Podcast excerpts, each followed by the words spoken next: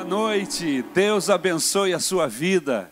É uma alegria muito grande estarmos juntos a partir deste momento, amém? Eu sou o pastor Ari, sou um dos pastores do ministério da Igreja Missionária Evangélica Maranata e é uma alegria muito grande estar juntinho de você esta noite. Eu quero mandar um, uma saudação, um abraço muito forte para a nossa igreja missionária Maranata, lá de Duque de Caxias, igreja querida, amada, na qual estou pastoreando atualmente. E também um beijo grande para os pastores que me auxiliam, pastora Isabel, pastor Anselmo e o pastor Sérgio Fraga. Deus abençoe vocês. Eu não estou sozinho, eu estou aqui com uma equipe de primeira, e hoje é de primeira mesmo. Amém? Temos aqui, vamos começar pelas damas, ok? A nossa querida pastora Raquel, psicóloga, líder de louvor, canta muito bem, está aqui para abençoar a nossa vida hoje. Amém. Boa noite, meus irmãos. Deus abençoe vocês. É uma satisfação, é um prazer estar aqui neste programa Verdades em Pauta, né, meu pastor? Exatamente. Eu quero mandar um beijo para os nossos irmãos lá na igreja de Jacarepaguá, pastor Davi Silveira, pastor Ronald, o nosso carinho e admiração sempre. Um beijo. Temos a honra de receber hoje aqui o nosso pastor, pastor Paulo César Brito, é médico há mais de 40 anos, cantor, pregador e é o pastor presidente da nossa igreja. A gente está muito honrado de receber o senhor hoje aqui, meu pastor. É toda minha, obrigado por terem me convidado. Eu estou muito feliz nesse momento.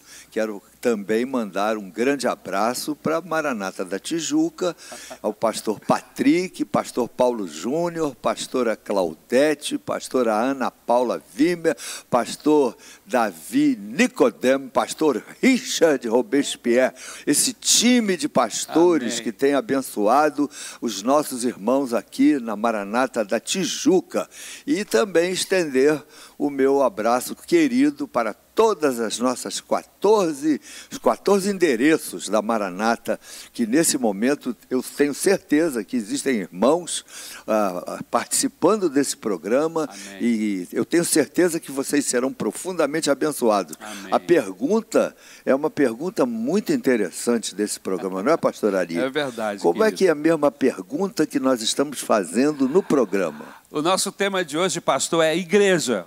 Vale a pena frequentar? Mas antes de a gente tratar desse assunto, eu preciso apresentar aqui o nosso pastor querido, pastor Maurício Quintão, um dos pastores do nosso ministério, o maior pastor da Maranata, quase dois metros. É uma alegria receber você aqui, meu pastor. Amém. Deus abençoe a todos vocês que estão em casa nos assistindo. Que vocês tenham uma ótima noite hoje, abençoada por Deus, e que esse tema possa estimular você a pensar melhor, o, o fato de você ser de uma igreja, o fato de você ser de Deus, de Jesus, o que isso implica. Né? Então, a gente vai passear em cima desse tema aí para que você também possa participar pelo chat, falando aí aquilo que você pensa, para a gente aqui poder participar com você. Deus abençoe. Um grande abraço para a minha igreja, lá de Jardim Primavera, nossa querida Maranata de Jardim Primavera, o seminarista Renato, os diáconos. Um Amém. beijo para minha esposa também. Amém. Deus abençoe. Eu vou pedir o nosso pastor, pastor Paulo César Brito, para fazer uma oração pedindo a bênção de Deus sobre essa nossa conversa, sobre esse tema tão importante que vamos tratar hoje. Vamos orar, queridos, eu e você, aonde você estiver. Meu Deus, meu Pai. Amém. Que honra podermos abrir os nossos corações e saber que tu nos ouves.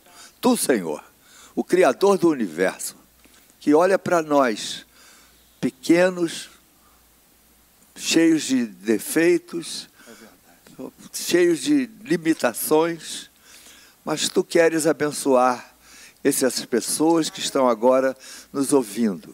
Eu te peço que o programa de hoje sirva para edificação, instrução e, de alguma forma, que haja uma, uma, uma bênção maior na atitude que as pessoas vão tomar de agora por diante por causa do que vai ser dito aqui. Eu oro em nome de Jesus. Amém. Amém. O Verdades em Pauta de hoje vai tratar de um tema muito interessante, um tema bastante atual, e eu quero pedir a sua atenção. O nosso tema hoje é Igreja. Vale a pena frequentar? Mas antes de a gente começar a abrir esse tema, eu, eu gostaria de, de fazer uma pergunta aqui aos nossos queridos que estão na mesa hoje com a gente aqui, convidados do nosso programa. Nenhuma pessoa sai de uma igreja sem que ele tenha algum motivo.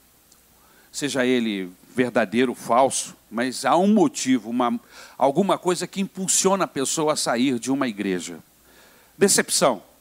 Geralmente, as pessoas que procuram viver essa situação, que mudam de igrejas, sempre tem uma motivação, às vezes eu tenho ouvido, né? Que é decepção. Lógico que existem pessoas que mudam, que mudam de igreja por questão de ter mudado de, de bairro, mudaram de cidade, e, mas, infelizmente, existem aqueles que são decepcionados e saem. Eu queria conversar um pouco sobre, sobre isso, pastores. Essa decepção que envolve, que leva uma pessoa a tomar essa decisão de sair da igreja. Pastora Raquel. Pastor, nós podemos dizer que a igreja é um lugar, um lugar de carentes. Porque todos nós temos carências, temos dificuldades, cada um tem a sua história de vida. E eu não estou eximindo os problemas reais, né? De falta de atenção, né? de exclusão. Não estou dizendo a respeito disso ou das falhas que a liderança possa vir a né, ter, a cometer. Mas existem aquelas pessoas que projetam né, na figura do pastor, na figura da liderança, daquela membresia, projeta as suas carências. Carências essas que muitas vezes não serão supridas né, à altura da expectativa daquela pessoa. Isso pode acontecer e isso pode decepcionar, sim, essas pessoas. Esse é um dos pontos, né? Eu estou decepcionado com a igreja. Você já ouviu essa frase, pastor? Várias vezes. Eu tenho 40 anos de pastor. Eu já vi gente deixar a igreja pelos motivos mais diferentes que você possa imaginar. É, o pastor não me deu atenção, o pastor não foi me visitar, o pastor não, não falou que eu estava fazendo aniversário. Não me cumprimentou. Não me cumprimentou, o pastor não. O pastor, meu Deus, não, não cantaram parabéns para mim, eu não sou reconhecido aqui nesse lugar. E são vários os motivos que levam as pessoas a saírem das suas comunidades e vão para outras. Mas chego nessas outras, acontece provavelmente a mesma coisa que aconteceu na sua igreja de origem. É isso que eu tenho visto. Agora, pastor, é, existem algumas dessas razões que o senhor apontou aí, que são, são verdadeiras, são reais. E dentre esses que são decepcionados, na verdade, a gente entende também que existe, existe coisas esquisitas acontecendo nas igrejas, de uma forma geral, situações que a gente percebe, fica sabendo através de membros, coisas esquisitas que realmente levam uma pessoa que não quer ficar vivendo uma situação né, esquisita numa igreja, tem dificuldades com questões teológicas, enfim, costumes, e acaba sendo tomando a decisão de sair. Também é real. Também é real. É verdade. Infelizmente, alguns pastores não são sinceros com Deus. Você vê falsidade em todos os lugares, inclusive no meio pastoral. Deve haver algum pastor, não são maioria.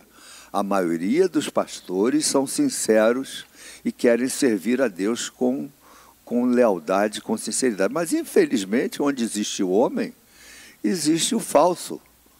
E, infelizmente, existem pastores interessados não no bem das ovelhas, interessados nos bens das ovelhas, que ficam olhando só como, como ele pode ter mais recurso financeiro que vem daquele cargo. E infelizmente isso acontece e decepcionam as pessoas, as pessoas ficam decepcionadas e saem dessas comunidades, dessas igrejas. Aí, pastor Maurício, a pessoa resolve, decide. Não vou mais a essa igreja, igreja física. Eu agora vou procurar uma igreja virtual eu agora vou me ausentar dos templos e vou me deter nessas reuniões. Tem muito pastor bom na internet que prega a palavra e eu vou ser abençoado. Não quero saber mais de convívio. Como é que é isso, pastor?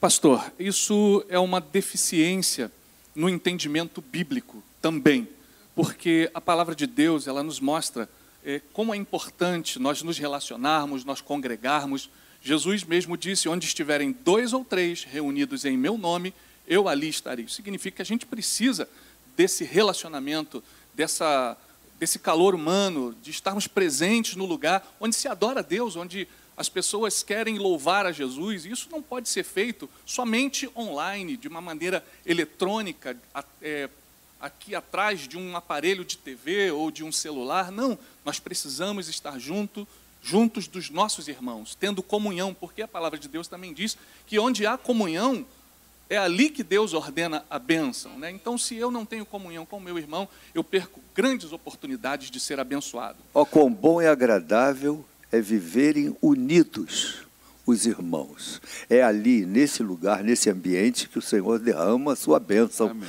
para sempre. A união dos irmãos. Você não pode estar reunido com os irmãos sem que haja a reunião da igreja. Esses pastores da mídia, inclusive nós estamos usando a mídia agora, Sim. eu não vejo problema nisso. O problema é que, às vezes, essas pessoas que acabam trocando por decepções, acabam trocando o, o culto presencial, o culto no templo, por um culto virtual, ele se esquece de algumas coisas importantes. Esse pastor nem o conhece. Por exemplo, eu conheço muitos dos nossos irmãos da Maranata, são mais de 10 mil. É, seria impossível. Eu não tenho uma cabeça. Tem gente que consegue, eu não consigo. Passar por um desses irmãos na rua e dizer: Você é lá da nossa igreja de Campo Grande. Eu não tenho essa capacidade. Nem de Caxias. Eu não, não eu conheço assim o rosto. Sim. Eu olho, eu sei que é alguém que eu conheço. É, mas tenho mas agora, saber o nome, etc., fica difícil. Mas quando eu sou pastor de uma igreja e uma igreja presencial, onde eu tenho um relacionamento com esse membro a coisa é diferente, não é, pastor? A coisa é diferente, não é, pastora? Sim. Você não vai ter a ficha corrida da pessoa, né? Mas você bater o olho, ali tá, você é membro daquela igreja onde você está pastoreando, você sabe um pouco da história dela. Se você não sabe, você pergunta: Ô oh, meu irmão, como você está? Nossa, eu não, né, não te conheço. E ele fala: Nossa, mas eu estou aqui há três anos, olha, me perdoa. Isso é, é cria-se vínculo, porque nós não damos conta de conhecer mil pessoas, 800 pessoas. Isso acontece, né? Apresentar uma pessoa que é da igreja há mais de 10 anos. eu ainda estou reunindo as famílias de Jacarepaguá. Isso pelo fato de nós termos nas nossas igrejas é. milhares e milhares de membros. É verdade. Isso é bom, afinal de contas, se nós somos milhares de membros, é porque foram essas pessoas foram trocadas, tocadas pelo Espírito Santo, se converteram, se batizaram, são fruto do nosso ministério. Você que está nos ouvindo agora, você é fruto do ministério pastoral da sua igreja. E isso é importante. Você é importante para nós. Esse pastor de mídia ou da mídia, ele acaba não nos confrontando, porque ele não nos conhece. Se um ente querido nosso vem a falecer, esse pastor, por melhor que ele seja, ele não vai lá no cemitério me abraçar, orar por mim, me consolar, isso não vai acontecer. E outras circunstâncias mais que nós precisamos de um pastor presencial, não é? Que, que nos assista, que nos ajude, nós que pastoreamos igrejas, nós sabemos da importância disso, mas será que esse, essas pessoas que optaram em participar dessa, dessa igreja virtual, será que elas têm essa consciência de que elas vão ter uma mensagem, que na maioria das vezes são mensagens abençoadoras, porque tem muito pregador bom aí na mídia. Mas será que você vai ter essa, esse, esse relacionamento? Alguém que ligue para você, que ore por você, que lhe abrace, que quando você chegar triste na igreja, ele vai notar que está acontecendo alguma coisa? Pastor Ari, a pessoa estando na igreja não só é abençoada, mas ela também abençoa. É ela pode exercer um ministério, é ela pode orientar outras pessoas, ela pode ser um professor de escola dominical, ela pode, de alguma forma, abençoar as pessoas. Esse consolo não vem com... também só do Como pastor. é que ela vai consolar pessoas se ela não é. tem contato? Exatamente. O consolo não vem só do pastor, é a membresia, as pessoas juntas, e Deus usa um aqui, outro ali, às vezes para te receber na igreja com um sorriso. E aquele sorriso foi muito importante naquele momento. Nem sempre é o pastor, mas é a pessoa que está na recepção, É o porteiro, né, que sorriu, Deus te abençoe, minha irmã. Você está nos visitando? Nossa, isso já faz toda a diferença. E a mídia, por melhor que seja, né, as, as transmissões, ela não tem esse contato, ela, não tem esse calor né, que você faz de troca com o outro. Você né? tem alguém aí já falando sobre esse assunto aí no nosso Bem, chat? Aqui eu tenho o Marcos Machado, ele diz o seguinte: com certeza vale muito frequentar uma igreja, principalmente a nossa amada Igreja Missionária Evangélica Maranata. Coisa de igreja, olha, eu sei quem é a pessoa. É Arlene Lopes e ela está pedindo oração pela irmã Silene de Jacarepaguá. Coisa de igreja. Que está precisando do nosso socorro. Ela está enfrentando um momento difícil, está com câncer, né? está abatida por causa da quarentena, porque está em isolamento. Isso é coisa de igreja. Né, pedidos de oração e a gente sabe quem está pedindo. A Karen Guimarães, é lá de Jardim Em Primavera. Um beijo Olha, Karen, Célio. isso é coisa de igreja.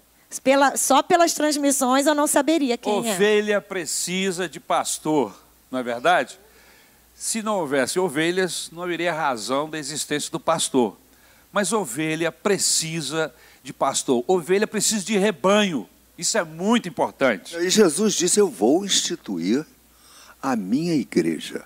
Je- A igreja é fruto do desejo do coração do Senhor. É a igreja de Jesus Cristo, que Ele é o pastor. Nós, como pastores, somos simplesmente auxiliares do pastor maior, que é o pastor Jesus Cristo. Você precisa fazer parte de uma igreja, porque haverá um momento na sua vida em que você vai ficar carente e vai precisar de um irmão que vai orar por você, que vai chorar com você É verdade. e que vai fazer vai, você vai se sentir amado e Amém. querido na comunhão dos irmãos. E não existe isso se a gente é lobo solitário dentro da nossa casa, só nós e pronto. nesse universo online, pastor, é, ele, é, ele se mostra nesse estado de exceção que a gente está vivendo, muito importante, não é verdade? Mas ele não substitui aquilo que a gente tem, que a gente está debatendo aqui, que é o fato da gente congregar presencialmente. Hoje a gente manda uma oração pelo WhatsApp e isso tem feito assim uma- um benefício muito grande para as pessoas que são ovelhas da Maranata, que nós pastoreamos. A gente tem dado uma palavra, tudo isso, mas é por causa desse estado de exceção e isso jamais vai substituir o fato da gente estar juntos como igreja. Amém, pastor. Eu gostaria de pedir a ajuda da nossa técnica para liberar dois testemunhos bonitos, duas famílias, ou melhor, uma família e uma das nossas é, é, seminaristas, daqui a pouco vai se tornar uma pastora. Vamos ouvir o testemunho dessas pessoas?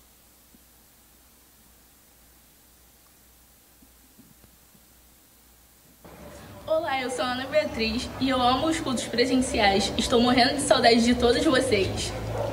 Meu nome é Cláudia. Eu gosto muito do culto online, tem sido bem edificante, mas prefiro estar na igreja junto com os irmãos. Olá, eu sou Claudemir, diácono da Maranata de Vila São Luís. Os cultos online têm sido muito edificantes em nossas vidas, tem sido muito prazeroso.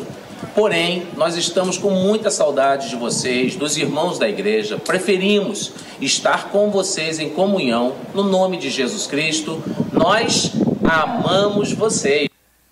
Essa é a família do Claudemir, Olá, lá da nossa igreja. irmãos. Deus abençoe vocês. Me perguntaram se eu estou gostando dos nossos cultos online. Estou amando.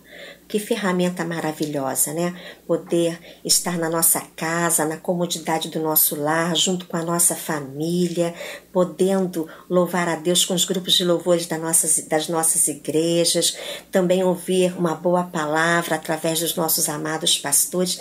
Tem sido maravilhoso, maravilhoso mesmo. Mas me perguntaram também se eu trocaria o culto presencial pelo online.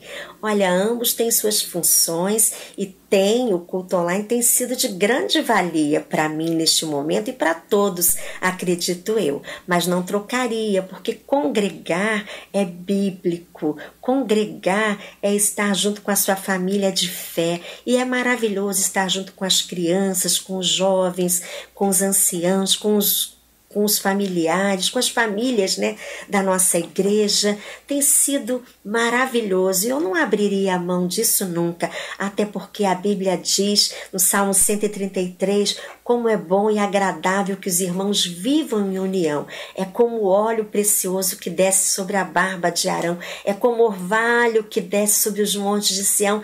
Ali o Senhor ordena a sua bênção e a vida para sempre. Isso é importantíssimo. Apesar de que esses cultos online eu tenho compartilhado nas redes sociais e tem sido bênção. Gente, mas nós não fomos feitos para ficarmos sozinhos. Deus não quer você afastado, longe da comunhão da igreja que é o corpo de Cristo. Olha que coisa maravilhosa. Para quem está aí fora, o evangelho é loucura, mas para nós que sabemos que Deus transforma, cura, liberta, salva e quem está junto disso tem essa bênção. Então, meus irmãos, é importante estarmos juntos, sentindo o cheiro um do outro. É isso, amados. E eu quero deixar aqui dizer para vocês que eu estou com muita saudade da minha igreja. Não vejo a hora de voltar para poder abraçar vocês e poder comungar a mesma fé e celebrar a Deus pela nossa vitória. Amém. Em nome de Jesus, fiquem com Deus. Amém. Amém. Congregar é bíblico. Foi uma das frases da, da Zazá aqui para nós. Eu gostaria de pedir uma ajuda ao nosso pastor, se ele pudesse ler o texto da carta aos Hebreus, no capítulo 10, versículo 24 e o versículo 25. É um texto que é um dos belos textos da Bíblia que dá base ao tema do nosso programa hoje. Hebreus capítulo 10, versículos 24 e 25. Consideremos-nos também uns aos outros, para nos estimularmos ao amor e às boas obras não deixemos de congregar-nos, como é costume de alguns. Antes, façamos admoestações, tanto mais quanto vedes que o dia se aproxima. Não deixemos de nos congregar, como é costume de alguns. Pastor Ari, desde os tempos bíblicos já havia pessoas que queriam se separar da comunhão da igreja e deixavam de se de se congregar, de, de, ter, de ter comunhão uns com os outros. Interessante. Pastor, eu acredito que isso já deve ter acontecido com vocês também. Você chegar na igreja triste, com um nó na garganta, com o um coração pesado, por circunstâncias familiares, por problemas, dificuldades, enfim. Você chega triste na igreja, você senta lá, até sorri para os irmãos, porque não é? as pessoas sorriem, a gente sorri para as pessoas, e aí o culto começa, o louvor, o coral vem e canta, e daqui a pouquinho você é tocado por Deus, e as lágrimas vêm nos seus olhos, e o Espírito Santo fala com você. A Bíblia é lida. A palavra de Deus. E quando a Bíblia, é. quando a palavra de Deus é lida, os nossos corações se enchem de alegria. Meia hora depois que você entrou no culto, mudou. Você volta para casa com outro ânimo, com uma outra condição, uma outra percepção da vida. Olha, coisa de igreja, né? A Mônica Barreto diz assim: a comunhão com os irmãos é muito abençoadora. Às vezes, não podemos ir ao culto por algum motivo. Aí uma irmã manda um zap e pergunta: está tudo bem? Senti sua falta no culto hoje. Isso só quem está vinculado a uma igreja, né? Como eu vou sentir falta de uma pessoa que eu não vejo, que eu não sei quem é, que eu não tenho um relacionamento com ele? A importância desse convívio na igreja, essa amizade, esse relacionamento. E é onde nós nos afiamos, não é verdade, irmãos? Isso não significa que na igreja não tem problemas, não é, pastor? Eu, eu costumo Se comparar. Numa igreja não houver problemas, na hora que a gente entra, já passou a ter o problema. Nós chegamos. Pronto, eu cheguei é e começou a ter o problema. o problema. a igreja, eu costumo dizer, comparar a igreja com um hospital. Um hospital tem pessoas enfermas. e estão sendo tratadas. Ali é o lugar onde nós somos tratados pela palavra de Deus, pelo Espírito Santo, pelos próprios irmãos, como eu falei há pouco. A gente vai afiando, né? Ferro afiando ferro. A gente vai se, se, se sendo trabalhado pelo Espírito Santo, como o oleiro, né? Na, trabalha o barro na roda. Pastora. Não, tem um. Foi o Anderson Farias, ele diz assim: Deus usa até mesmo as nossas divergências para tratar o nosso caráter e temperamento. É isso aí, é ferro afiando ferro, porque são nas relações que nós somos então burilados, né, transformados, né, polidos, só nas relações. Não podemos ter a falsa ilusão de que a gente precisa conviver com pessoas que pensam iguais a nós. Sim, nós precisamos conviver com pessoas que pensam diferente, até mesmo para que a gente aprenda aquilo que a gente precisa aprender com o jeito do outro, a e diferença saber do outro. até administrar uma crítica. Às vezes a gente se acostuma só a ouvir aplausos e chega alguém que faz uma crítica sincera. Não é uma crítica doentia, enferma, mas uma crítica sincera. E você administrar isso, saber que aquilo ali vai te ajudar, vai cooperar com você, para que você fique, seja melhor, absorva melhor, trabalhe melhor, renda mais, enfim, é muito bom nós estarmos em convívio com os irmãos na igreja. E como é, né, pastor, importante isso, nesse tempo de polarização que a gente está vivendo, polarização política, a gente saber que a gente tem um irmão que convive com a gente, que pensa de uma forma política diferente, mas a gente não deixa de ser irmão. A gente não faz disso um impedimento do convívio harmônico e cristão dentro de uma igreja, não é verdade? Pastor Paulo, nós ouvimos dois belos testemunhos ali de pessoas que estão sendo abençoadas pelo culto online. O culto online tem o seu lugar, tem o seu espaço. Eu creio. Nós estamos aqui nesse momento porque nós entendemos que é uma oportunidade de entrarmos em contato com você, apesar de não podermos nos reunir no nosso templo. É, é um quebra-galho.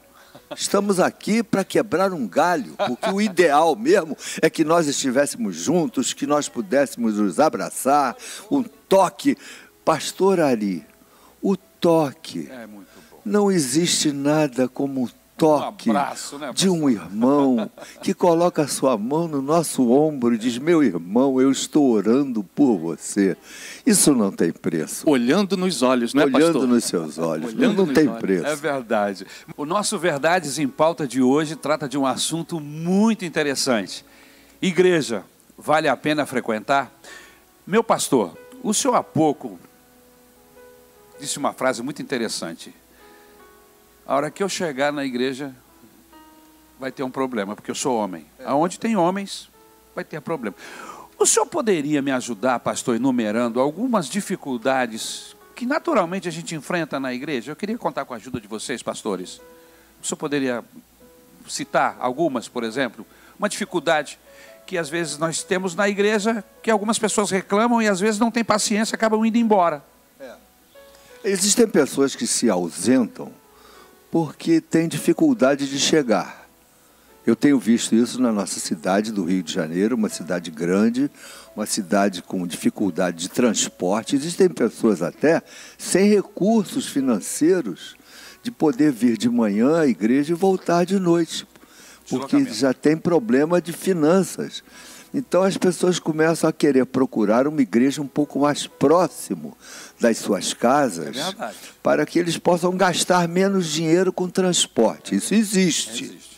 Se bem que eu particularmente acho que igreja não é supermercado. Que a gente vai na mais perto de casa. Igreja é um lugar onde eu tenho meu ministério, onde eu tenho a minha família, e ainda que eu tenha que pegar um ônibus para visitar minha família, é melhor eu pegar o ônibus para visitar minha família do que ficar do lado da minha casa com o meu vizinho, que eu não tenho relacionamento nenhum com ele, só porque ele é perto de mim. É verdade. Então a gente tem que levar isso em consideração também. Nem sempre é tão importante assim a gente só se reunir no lugar perto da nossa casa. Entendi, pastor. Não é verdade? Tá certo, é isso então, mesmo. Pastora, você tem alguma ideia mais sobre esse assunto? Uh, a gente estava conversando ainda há pouco sobre né? isso, lembra? É, sim, sim. Olha, há pessoas, como o pastor, acho que Paulo comentou, há pessoas que chegam né, em um local, elas são novas ali e elas não se apresentam. Como nós vamos identificar você, aquilo que você pode oferecer, ou aquilo que você está precisando para que nós possamos cuidar, né, enquanto igreja? Ambientes de igreja é, são propícios de igreja, a problemas? Problemas, claro. Eu sou esquisita, imagino. Eu sou esquisita, todos nós somos, né? Temos as nossas Temos um grau de esquisitice. Mas tem pessoas tímidas. Sim. Muito tímidas. Sim. Você já notou que algumas pessoas chegam na igreja e querem sentar no último banco? É.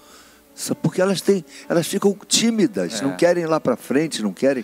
Mas o senhor não acha também que uma pessoa quando chega num lugar, ela deve estar aberto a esse relacionamento, a, a porque tem gente que fica só esperando que alguém venha falar com ele, ele nunca vai a ninguém. Eu, eu conheci várias pessoas com esse tipo de comportamento, que chegou na igreja e, e ficou esperando que alguém fosse. É verdade que nós, que somos da igreja, e uma das coisas boas da Maranata é isso, nós procuramos as pessoas. É o Ministério Sorriso. Exatamente. É, você que está me ouvindo agora, você precisa fazer parte desse Ministério do Aconchego. É. As pessoas que chegarem na igreja onde você frequenta, você tem que ser um bom anfitrião. É isso aí.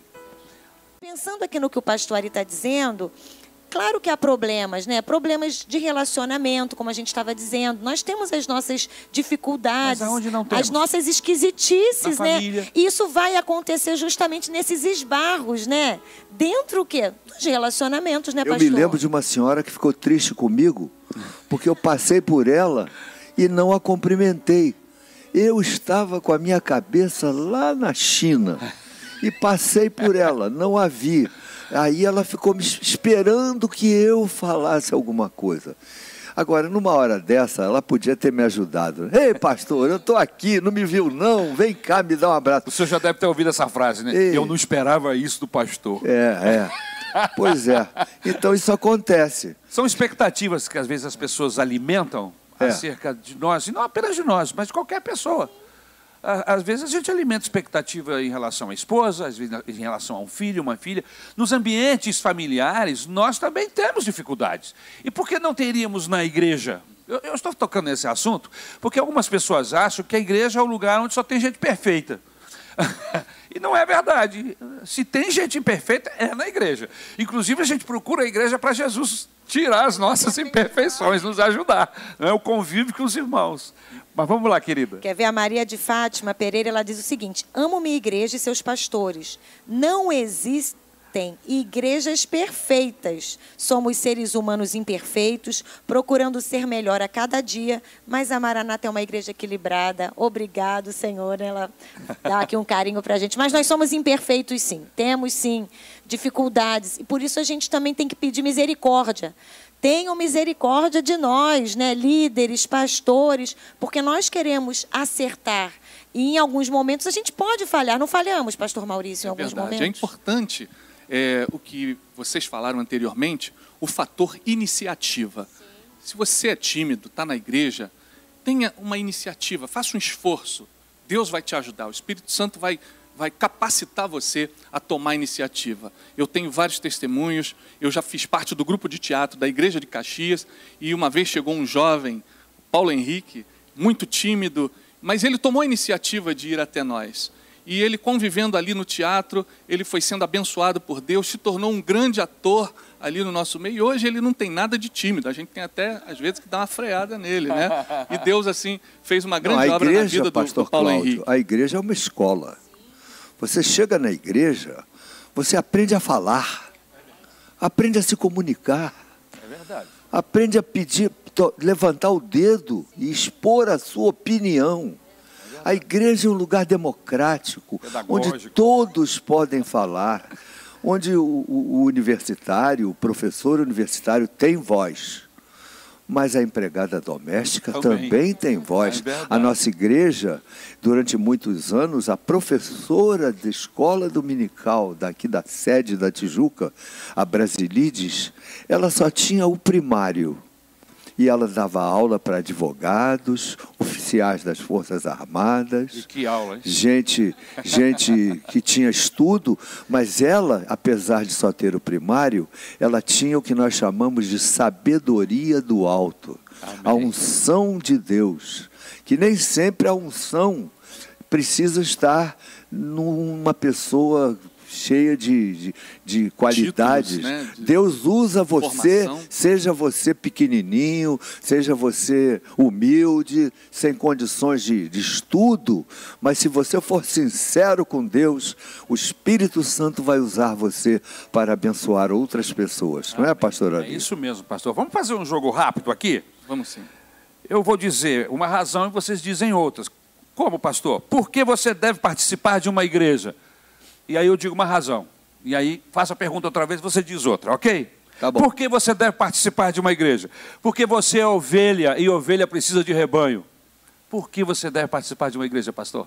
Olha, porque você é de Cristo e quem é de Cristo precisa participar da comunhão. A comunhão com os irmãos, a comunhão com Deus. E Isso pensa- vai acontecer Desculpa, na igreja. Desculpa. E pensando nisso, eu fiquei imaginando aquela cena, Jesus, né, vai ser assunto aos céus, está subindo, está se despedindo, deixando ali, né, algumas recomendações. E no dia de Pentecostes estavam todos reunidos. O Espírito Santo não veio sobre cada um na sua casa.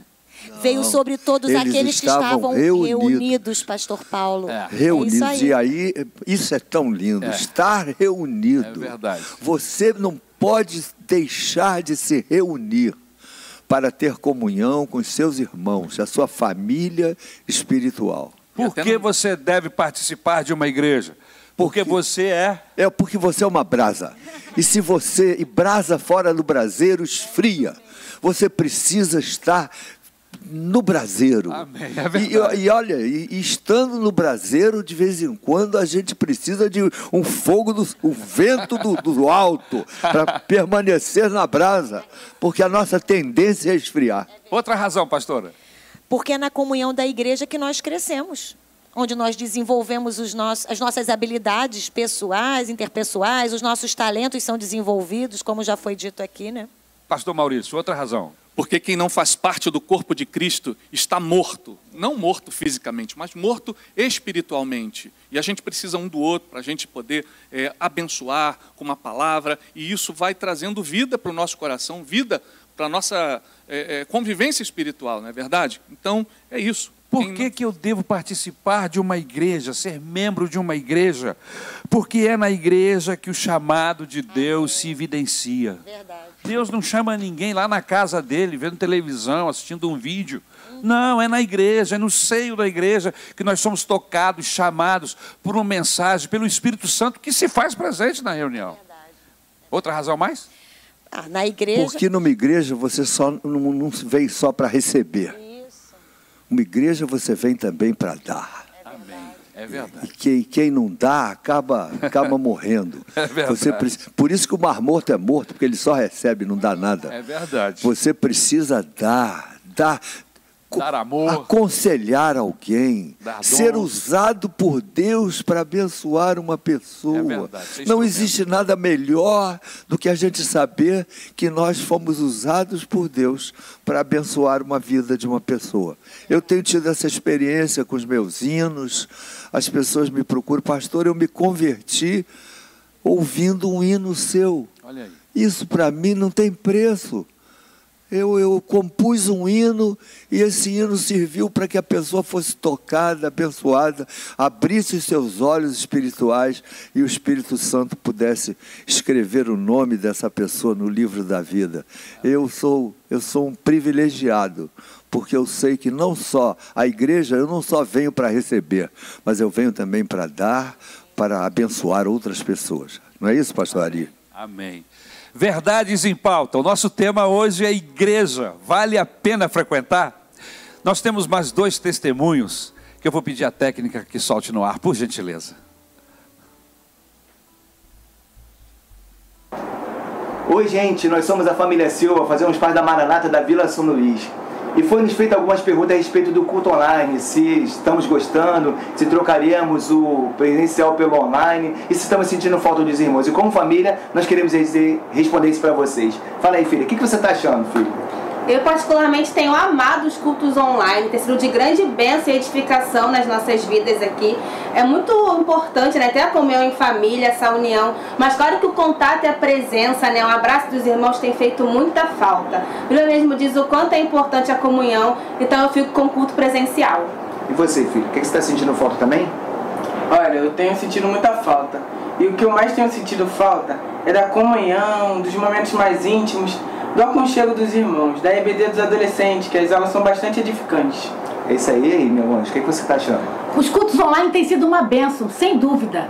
Temos tido pastores abençoadíssimos que têm abençoado muito o nosso lar, nossa família. Com certeza. Mas nada substitui o abraçar com o irmão, né? o sentar do lado, o ouvir o irmão.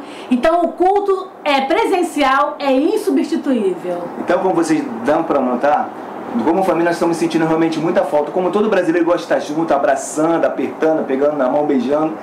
E muito em breve nós estaremos juntos na casa do Pai. E com certeza, culto online é uma bênção, mas nada substitui um culto presencial, estarmos juntos. Deus abençoe vocês. Essa é a opinião da nossa família. Deus abençoe! Tchau, gente. Fé! Não, o culto online não substitui a reunião presencial, a comunhão dos santos na igreja. A gente vê que até os salmos nos ensinam, ó quão bom e agradável é viverem reunidos os irmãos. Viverem reunidos pressupõe proximidade e diz o seguinte: ali o Senhor ordena a sua bênção e a vida para sempre. O Senhor Jesus também falou que quando dois ou três estivessem reunidos em seu nome, ele ali estaria. E existe poder, o poder de Deus se manifesta quando estamos reunidos. Sabe por quê? O poder de Deus se manifesta onde há paz, onde há amor, onde há aceitação um pelo outro. E a gente só consegue desenvolver essas características quando a gente convive. A gente tem que passar por cima de um probleminha, de outro, a gente passa a ver o outro. Amar é ver o outro, é ver a sua necessidade, é ver a sua carência. Por isso a comunhão da igreja é maravilhosa. É muito importante. Que bom que nós temos a tecnologia hoje, nesse momento agora de pandemia. Muito bom. Mas não deixe jamais de frequentar a sua igreja. Como Paulo falou, não abandoneis as vossas congregações, como é costume de alguns. A nossa igreja é a nossa família da fé. Eu estou assim ansiosa para ver vocês outra vez, ver a minha família da fé, abraçar, olhar no olho, porque eu sei que quando nos reunimos e quando a igreja parte em oração juntos, ali o Senhor ordena uma bênção. Vamos agora buscar a Deus, assim como a gente pode, mas que o seu coração não esfrie, esse coração continue ansiando pela comunhão com a igreja. Deus vai nos abençoar. Esse dia está chegando. Amém. Por que devo participar de uma igreja? Por que devo ser membro de uma igreja? Porque a igreja de Jesus é como um redil. E quando nós estamos nesse redil, nós temos a presença e a guarda do nosso pastor do céu. Se tem alguém que zela e abençoa essa igreja, é a pessoa do nosso Senhor e Salvador Jesus Cristo. Pastor Paulo, o senhor estava me fazendo uma pergunta aqui em off, fora do ar, sobre o departamento infantil. Como ele é importante dentro do processo da igreja? Esse é um, no meu ponto de vista, é um dos maiores e mais importantes ministérios da igreja que se reúne. É que quando nós nos reunimos, nós levamos os nossos filhos para a igreja. Verdade. E lá eles são assistidos, eles têm classes, eles têm o departamento infantil, onde eles estudam a Bíblia, onde eles têm comunhão com outras crianças que têm os mesmos princípios bíblicos familiares. Isso é fundamental para que as nossas crianças cresçam conhecendo a palavra de Deus, conhecendo Amém. Amém. Uh, os princípios da Bíblia, participando da escola bíblica dominical que tem sido, no meu ponto de vista, um dos maiores pilares Amém. para a formação espiritual Amém. da nossa família. Pastor, o senhor sabe que o senhor estava falando, eu estava me lembrando eu, eu tive o privilégio de nascer em um lar evangélico. E o mundo sempre foi mundo, sempre teve as suas atrações, sempre nos atraiu de forma especial.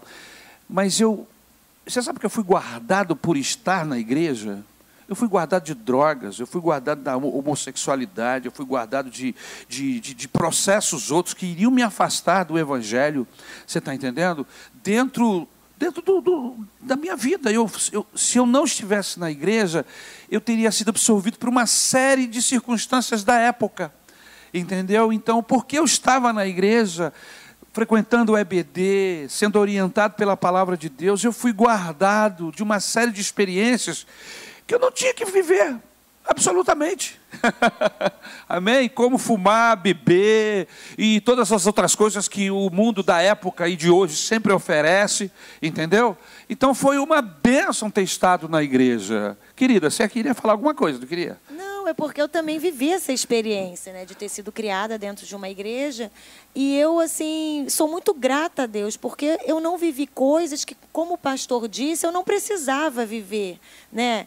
É, ter é, relacionamento sexual, por exemplo, antes do casamento. Eu aprendi isso na minha igreja e foi me guardei, não me arrependo. Também não fumei, não bebi, não virei noitada, não fui para festa rap, não me não me fizeram a menor falta como não me fazem hoje. Tinha outros valores, Tinham né? outros valores esse, e muitos desses valores é, ensinados e aprendidos na escola bíblica dominical. Amém. Na classe de crianças, no departamento infantil, depois nos adolescentes, jovens, e assim tem sido e é uma benção. Você, Você pode construir a sua história. É Você que está me ouvindo nesse momento, daqui para frente, construa uma história bonita. Amém. Leve seus filhos para a igreja. Amém. Conviva com a sua família, levando a sua família frequentemente para reuniões, louvando o nome do Senhor. Você, depois lá na frente, vai olhar para trás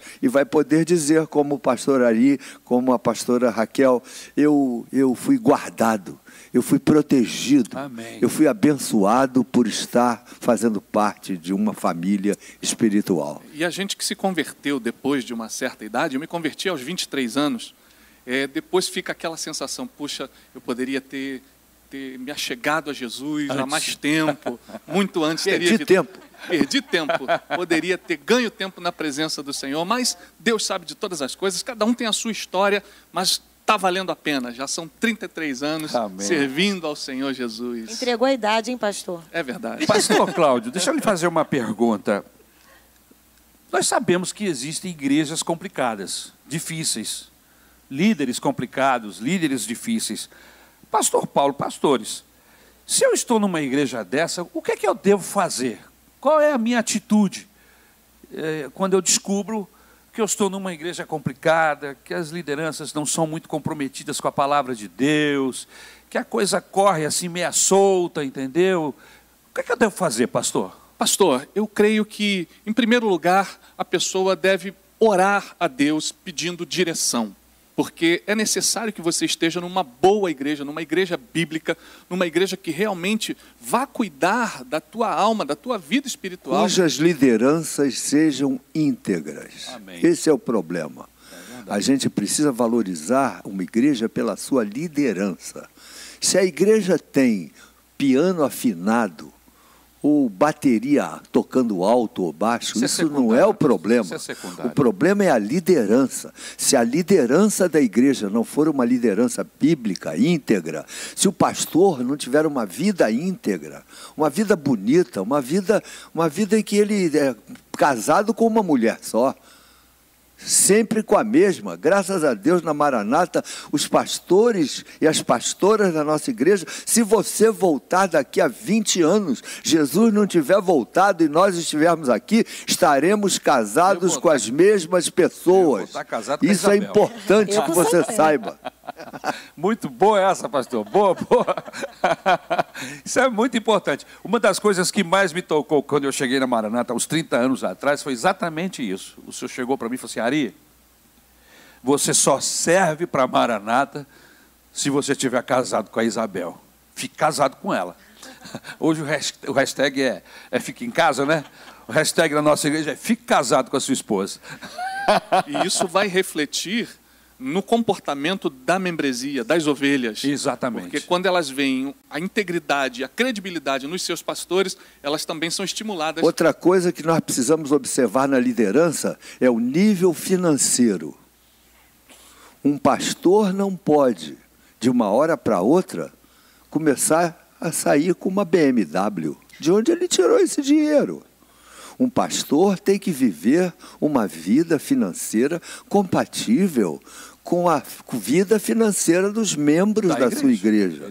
Se são pessoas simples, é de se supor, de se prever que o pastor também tem uma vida simples. Igrejas que têm um pouco mais de recursos, é que possa, possam dar ao pastor um salário melhor e que ele possa morar melhor, ter um carro melhor, não é pecado. Absolutamente. Mas eu acho que os pastores têm que manter uma certa, uma certa compatibilidade financeira um pastor, eu não concordo que um pastor evangélico tenha avião. Não concordo. Não está não, não, não tá certo Mas ter avião. Às vezes ele precisa, segundo é o ah, que ele, ele que vá pela Gol, pela TAM, mas esse negócio de ter um avião, eu, eu, não, eu, não, eu não, não acho correto um pastor ter, ter um salário acima da média. É. Pastores que ganham sei lá quanto. Eu, eu, particularmente, acho que os pastores têm que ter uma vida financeira compatível com o padrão dos seus membros.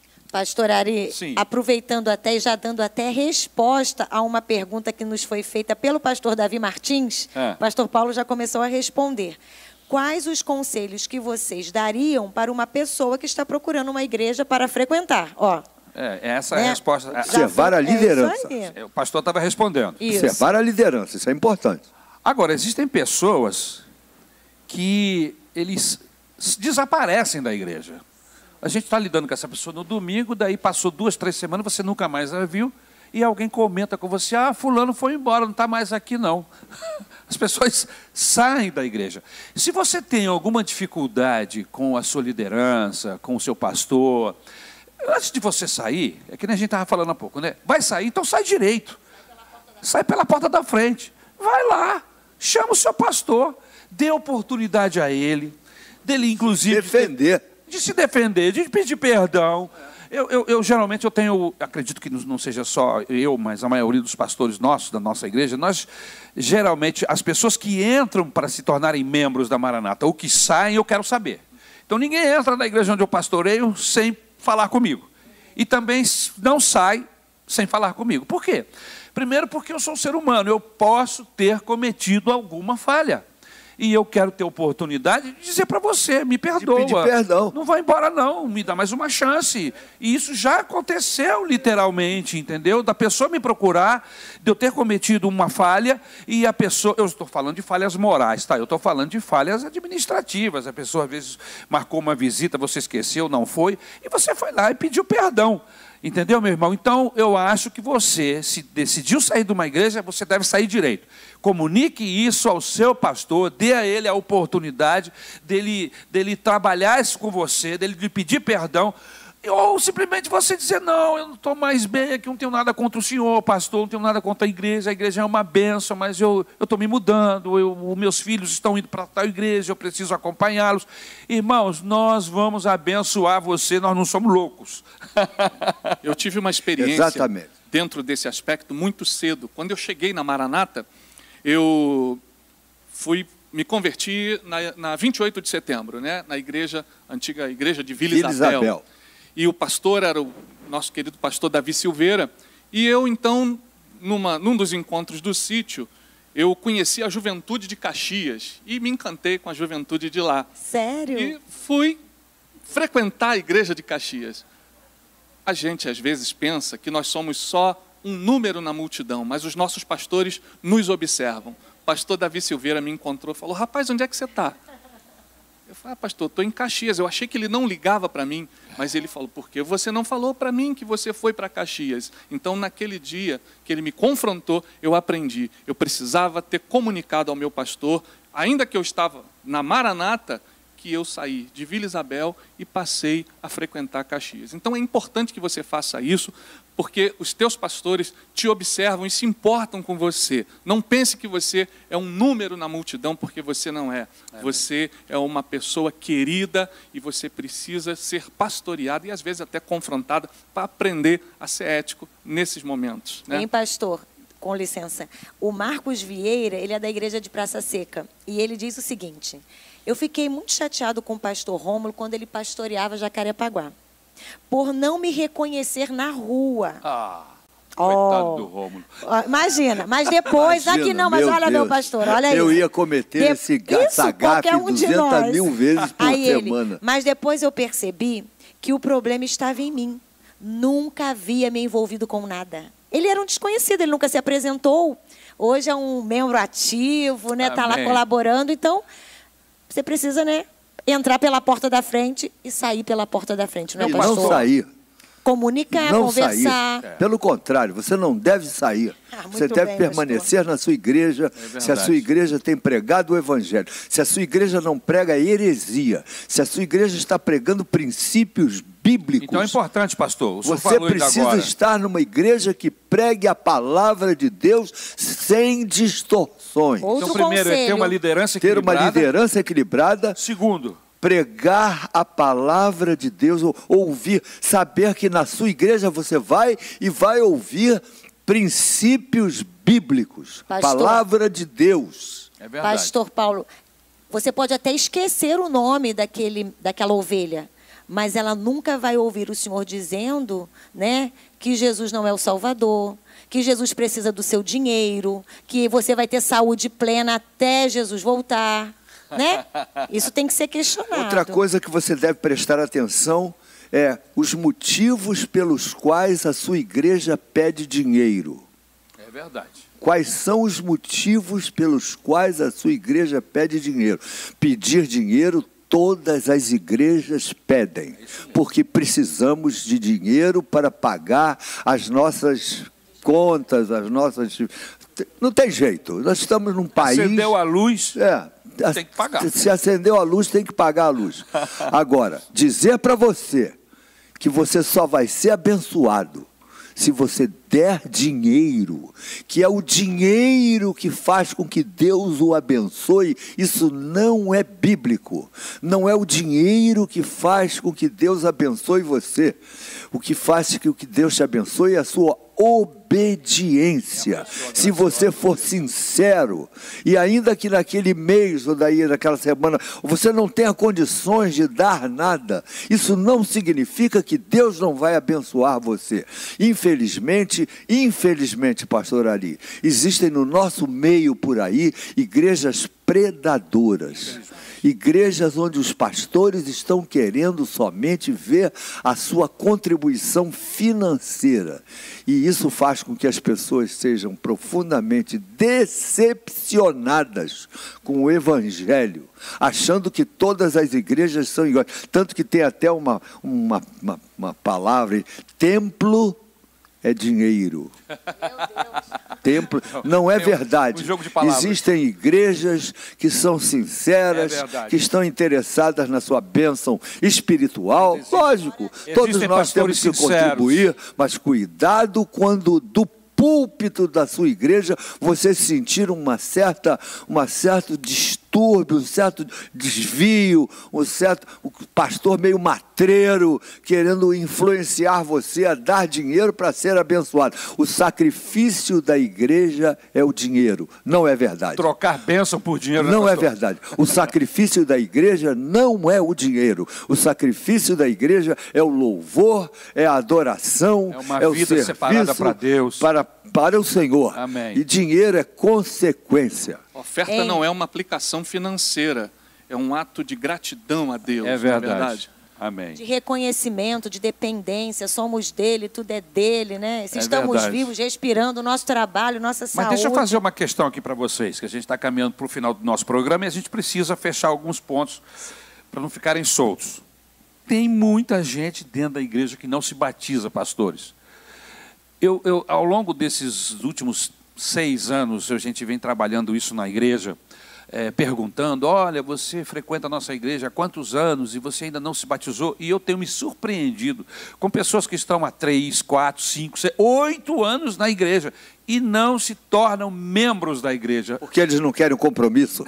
Esse é o problema. Não se batizam. Não se batizam porque não querem compromisso na igreja. Eles querem frequentar a igreja quando der quando eles tiverem vontade de ir, sem compromisso. Esse é o problema do brasileiro. O brasileiro não gosta de assumir compromissos. E quando assume compromissos, em pouco tempo ele ele deixa, ele abandona o seu compromisso. Nós temos visto isso com os missionários que vão para o campo missionário e durante os seis meses, um ano, as igrejas, os Ajuda, membros ajudam. Depois param de ajudar e deixam o missionário lá no campo missionário, precisando, a, ver, ele não tem condições até de se alimentar. É verdade, Por causa da falta de fidelidade. Qual das o seu pessoas. conselho, pastor? Eu acho o né? seguinte: né? a pessoa se converteu. Procura a classe de escola porque, que, porque se, se você se converteu, você precisa obedecer aos princípios de Deus. Por isso que Jesus disse: aquele que crê e for batizado será salvo. Ele não disse que aquele que não crer e, e não for batizado não vai ser salvo. Ele não diz aquele que crer e for batizado. Quem não crer já está condenado. Ele não falou e não for batizado, porque o batismo não salva. O batismo é simplesmente um compromisso sério com é Deus. Um testemunho é um público, público de que a partir daquele momento você é um discípulo, um seguidor do Senhor Jesus. É muito importante que você se batize. Se você ainda não fez, procure o seu pastor. Procure a orientação onde é que acontece a classe de EBD, para que você possa batismo. ser instruído, para que de forma que quando você chegar lá no batismo, você tenha uma base bíblica, um conhecimento. É lógico que nós não batizamos as pessoas porque elas têm uma base. A Bíblia Sagrada diz, Jesus batizava as pessoas e elas não tinham base ainda. Mas hoje nós temos as nossas escolas bíblicas, temos as nossas igrejas, nós não temos batismo todos os dias. E por isso nós marcamos esses batismos de tempo em tempo, e enquanto o batismo não chega, a gente prepara. Você vai, quando chegar na hora do batismo, você já tem um conhecimento bíblico, já sabe a razão pela qual você está ali, a importância do batismo, a, o que significa a salvação para você, o arrependimento, o sacrifício do Senhor Jesus na cruz. Ora, quando você desce as águas com esse conhecimento, você desce com muito mais, muito mais é, é, é, é básico, mais fé na pessoa do Senhor. Obedecendo, né, pastor Ari, é. pastor Cláudio, pastora Raquel, batismo é obediência. Sim. O Senhor Jesus falou para a gente fazer isso. A gente precisa obedecer. E quem obedece é abençoado. Ah, então quer dizer que não é só uma orientação pastoral, não, né? Não, é bíblica, é uma, é um, né? É uma Jesus, orientação né? bíblica, né, pastor? Bíblica, foi Jesus. Aí. Jesus que é, é, nós chamamos de sacramentos. Os evangélicos têm dois sacramentos: o batismo e a ceia. Sacramentos são ordens de Jesus. Por isso que nós evangélicos entendemos duas ordens. Por exemplo, casamento não é um sacramento. Porque quem não casa não está pecando. É Você pode não se casar e ser bênção na vida.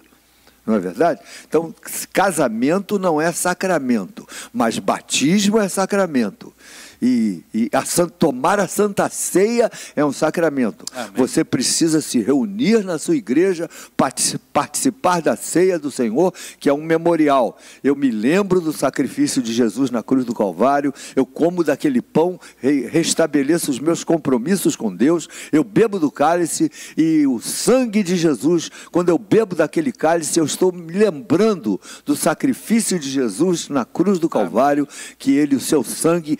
É, é um sangue remidor dos meus pecados. Amém. Tem uma Pastor. pergunta aqui no ah, chat. Tá. Vai lá, pode é, ser mesmo. Pastores, a pessoa que ficou desviada durante 30 anos e volta recentemente precisa se batizar novamente? A Márcia Cristina Silva pergunta. Pastor. Por favor, os pastores. Pastor, precisa... Olha, se ela se batizou há 30 anos atrás, tá, tá desviada, mas hoje ela reconhece Jesus, né? Tá voltando. Eu acredito que aquele batismo, o primeiro, é válido. É válido. Porque quando ela desceu as águas batismais, ela sabia o que estava Pastora fazendo. Raquel, né, eu pastor? costumo perguntar para a pessoa: quando você se batizou, você fez Com consciência, né? de, de uma forma sincera? Você se batizou porque você cria no Senhor Jesus. Ah, não, eu cria. Então você está batizado. Olha, pastor, eu não sei. Eu não se sabia eu nem o cria, que eu estava fazendo. Eu nem sabia o que eu estava fazendo. Aí então minha filha batiu. Aquele batismo não valeu. Tem casos Se não é assim. por fé, não valeu. Ah, não me lembro, pastor. Eu só sei que eu me batizei, mas eu não me lembro o porquê. Eu fui levada, quando eu vi, eu já estava dentro d'água. Aí eu também aconselho a pessoa a se batizar sim. outra É vez. questão Mais de obediência, de sinceridade. Amém. Nós estamos nas nossas considerações finais, mas uma questão ainda ficou para que a gente trabalhe: a questão dos crentes nômades, pastor. Aquela turma que fica de igreja em igreja, eles não param, não criam raiz, como se diz por aí, não cria limo. como é que é isso, pastor? Ué, são pessoas que pensam assim. Hoje é sábado, amanhã é domingo. Aonde eu vou amanhã? Aonde eu vou Quem é que vai pregar amanhã na igreja tal? Ele vai para o show. Ele vai porque tem um artista lá que ele gosta, o pastor, que ele acha que prega bem. Ele vai para o show. Mas igreja não é um show. Igreja é família. Eu vou para a igreja para ter comunhão com os meus irmãos. Ainda que não tenha um pregador maravilhoso, escalado para pregar amanhã, é a minha família. Eu tenho que valorizar a minha família espiritual. Não seja um crente de andar aqui e ali, frequentando essa igreja, determinada igreja, determinado endereço. Seja fiel à sua igreja. Amém. Estamos nas nossas considerações finais. Pastor, igreja, vale a pena frequentar? Vale a pena sim, pastor. E vale a pena criar raízes numa igreja, porque uma árvore, ela só cresce se ela tem raízes, não é verdade? E a palavra de Deus lá em Jeremias diz que bendito é o homem que confia no Senhor. Será como árvore plantada junto ao ribeiro. Amém, amém. Até na seca vai dar folha e fruto. Pastora Então, Raquel. Crie raízes. Igreja, vale a pena frequentar? Nós conversamos isso, né, pastor Ari? E aí, falou, não é porque existe o falso que não existe o verdadeiro. É verdade, é verdade. Então, vale a pena sim frequentar uma igreja, ter comunhão com os irmãos, fazer amigos. Agora, procure uma igreja onde a palavra ela não é vendida, É ela não é mercantilizada, mas ela é pregada com verdade. Jesus salva, Jesus liberta. Jesus não te chamou para ser empresário, você pode até ser, É. mas Jesus te chamou para ser salvo e para o céu. Existem promessas riquíssimas e elas estão na palavra de Deus. O resto é consequência. Amém. Graças a Deus. Vale a pena sim. Vale a pena frequentar a igreja. Se você não tem uma, vem frequentar a minha. vem vem para nós. Vem frequentar Vem a pra minha. cá. Vem para cá. vem Outra para coisa é, Maranata, você numa também. igreja, viu, pastor Ari? A gente deve observar quais são as bênçãos que os pastores anunciam para as suas ovelhas. É só bênção financeira? Você vai ganhar dinheiro? Você vai ficar rico? Você vai virar um empresário? Nem sempre. Eu não digo que ser um empresário, ter, ter o seu Ah, dinheiro, isso, isso não é coisa ruim. Não. Mas essa não tem que ser o objetivo primário da nossa presença na Imagine casa um de Deus. empresário crente Um comprometido empresário com crente é uma bênção. Uma bênção para a igreja. Glória a Deus. Mas o que você precisa entender não é que Deus não está te chamando para você ter financeiramente uma pessoa rica. Deus está te chamando para você ter paz. Ter Ser salvo dos seus pecados. é, você ter o seu nome escrito no livro da Amém. vida E e ser uma pessoa cheia do Espírito Santo. Ainda que você nunca chegue lá, vai ganhar muito dinheiro, você vai ser sempre uma pessoa de, de posses limitadas. Mas isso não vai fazer de você uma pessoa menos abençoada. Meu Pelo pastor. contrário. E nós vamos ficar de pé. Eu vou pedir ao nosso pastor Paulo César Brito que faça uma oração. Ore pela nossa igreja, ore pelo Brasil. Amém? Nós estamos precisando que a bênção de Deus esteja sobre a nossa vida, no nosso Brasil.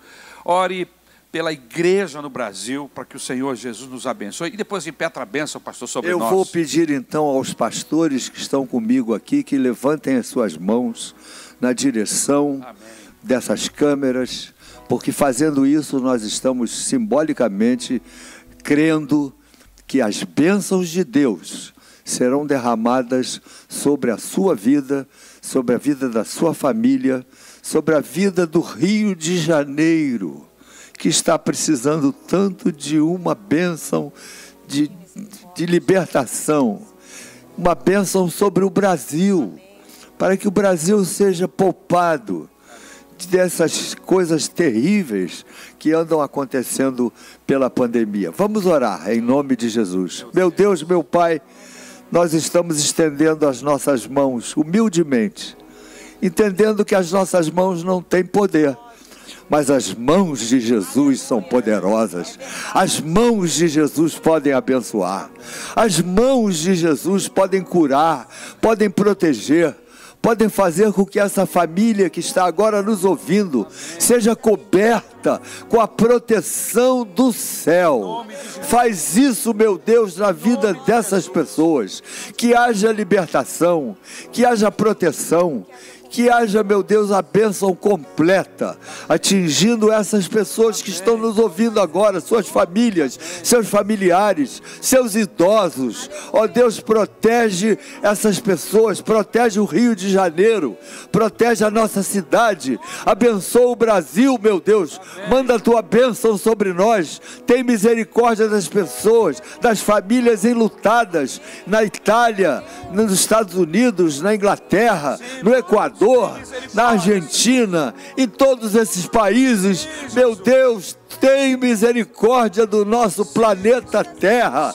Nós oramos por uma libertação, crendo que o nosso Deus é poderoso para responder às nossas orações, em nome de Jesus. Amém. Petra a bênção, pastor. Que a graça de nosso Senhor e Salvador Jesus Cristo, aquele que um dia nasceu da Virgem Maria, padeceu sob o poder de Pôncio Pilatos, foi crucificado, morto, sepultado, mas no terceiro dia ressurgiu dos mortos e está vivo hoje. Então, esse Jesus maravilhoso abençoe a sua vida. O amor de Deus, nosso Pai, Criador dos céus e da terra, que fez do nada, criou todo o universo e tem poder para abençoar a sua vida, guardar a sua vida. O toque do Espírito Santo seja sobre o seu coração, meu irmão, minha irmã, e que haja paz no seu lar, desde agora e para todo sempre. Amém. Deus abençoe você.